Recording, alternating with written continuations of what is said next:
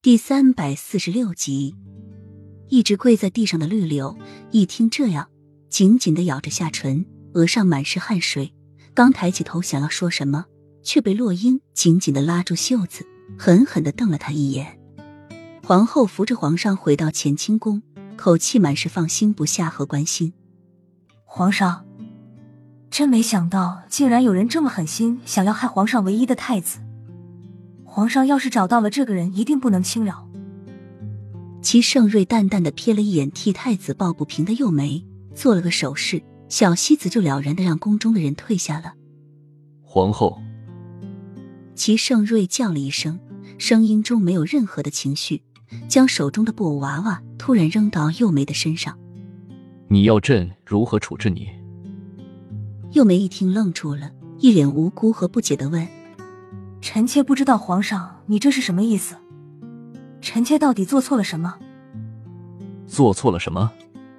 你当真正看不出来是你要陷害太子吗？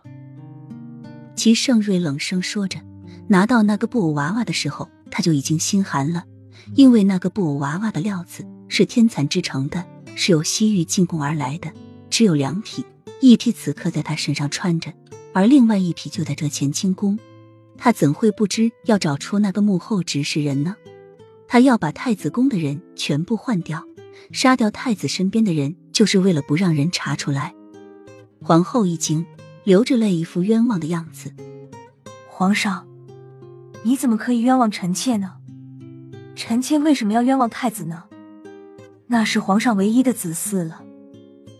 要是没了这唯一的子嗣，大臣们不知又要觐见皇上些什么了。臣妾怎么会那么做呢？幼梅，朕真的不知道你何时变成这么颇有心计，你真的让朕很失望。既然知道太子是朕唯一的孩子，你为什么还要陷害他？朕没有在太子宫将这件事说破，就是念在往日的情分上。朕知道六年前是朕对不起你，让你始终都怀不上孩子，所以朕对这件事就不追究了。但是如果还有下一次的话，朕绝对不会留情。齐盛瑞说完，便拂袖而去。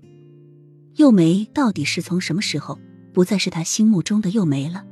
她的纯洁，她的单纯，她的善良，这些都到哪里去了？是不是权力地位都能使一个人发生改变？